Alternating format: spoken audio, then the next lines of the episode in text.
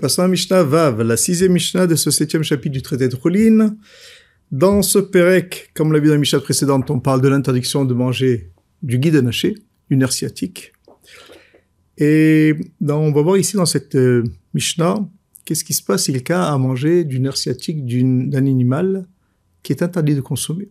Est-ce qu'il a transgressé une interdiction ou la loi de ne pas consommer nerf sciatique concerne seulement les animaux qui sont permis de consommer.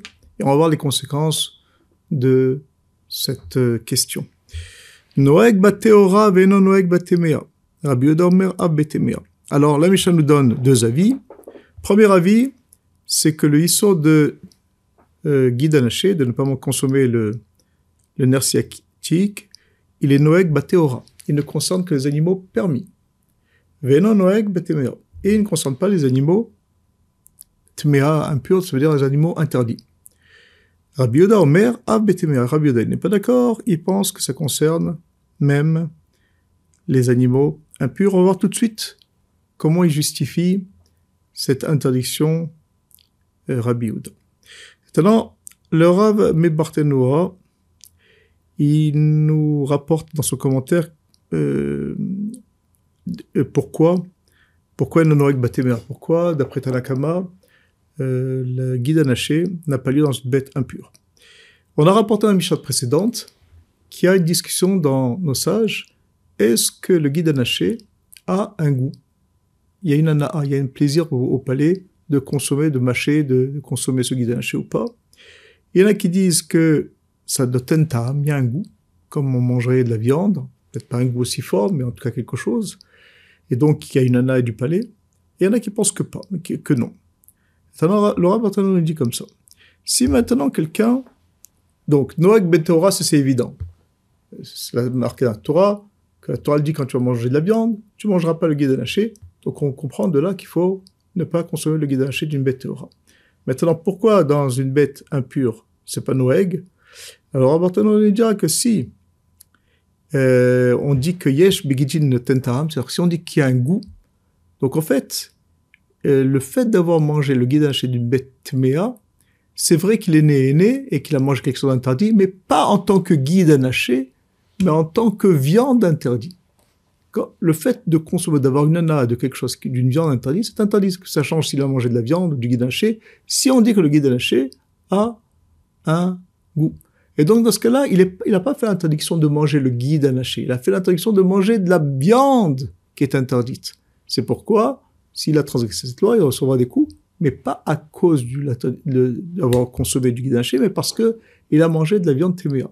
Maintenant, si on dit que en begidin tentam, qu'il a, il n'y a pas de goût, dans ce cas-là, il a, il a mangé quelque chose qui est mangeable, comme qu'il a mangé un bout de bois. Il n'y a pas eu de, profit. Dans ce cas-là, on peut pas le, condamner.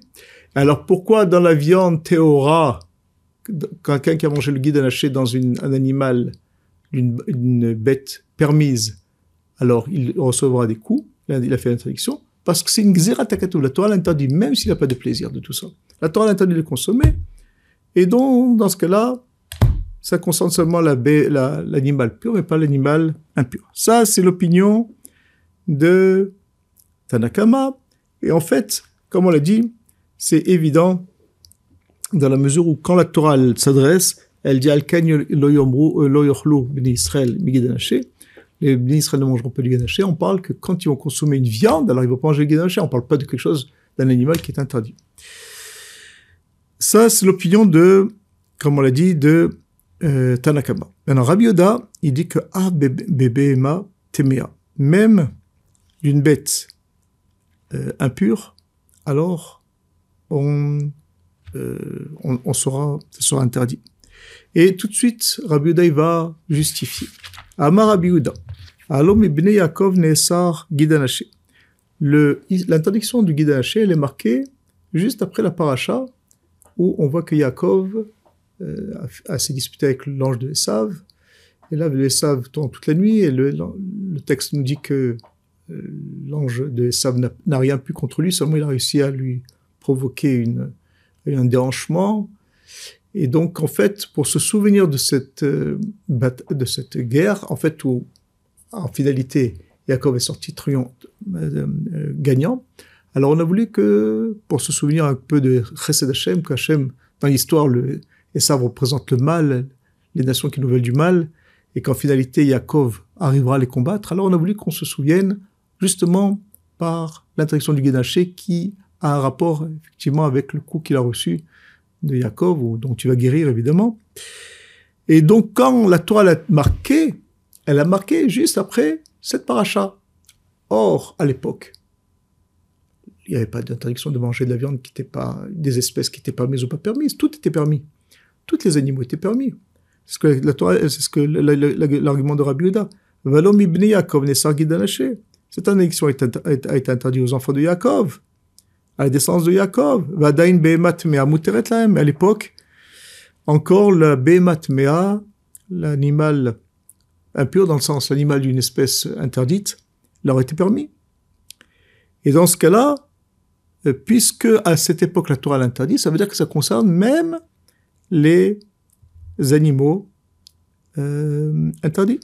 Et Rav Barthénor, il nous dit que de toute façon, Rabbi Uda, il pense, euh, ou bien c'est les Mefarshim, je... en tout cas, euh, Rabbi Uda, il pense que Yesh Benotentam, lui pense qu'il se positionne que le guide a un goût.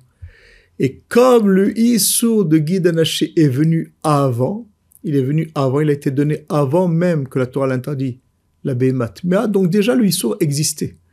Vient après le fait de manger une Behema, et comme il donne du goût, donc il a, il a, déjà fait une interdiction, et quand il va le consommer d'une Behemat Mea, alors il va se greffer un deuxième interdiction, c'est de manger de la viande, puisque ça s'appelle de la viande d'après lui, une Behemat Mea, et comme ce Issour-là, ce deuxième Issour, il englobe toute la viande de la bête, pas seulement le guide lâcher, donc ce Issour peut se greffer, donc il y aura deux interdictions sur ce guide lâcher d'après Rabbi donc il sera, il recevra deux, séries de, coups.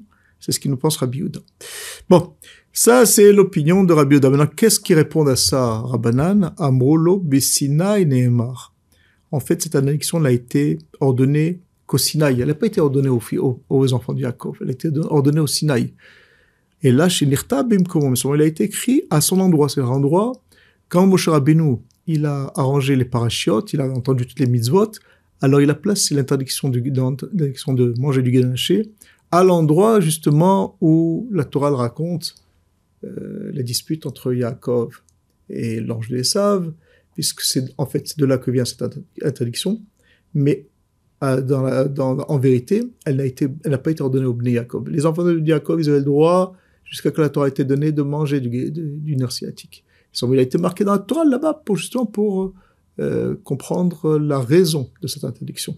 C'est pourquoi le issour de Guidaché n'est pas antérieur, et même s'il a du goût, ce goût-là et ce issour-là ne pourra pas s'adapter à l'animal euh, impur, et il ne sera chayav que parce qu'il a mangé quelque chose qui est impur, d'un animal qui est interdit, et pas en tant que sont de guide de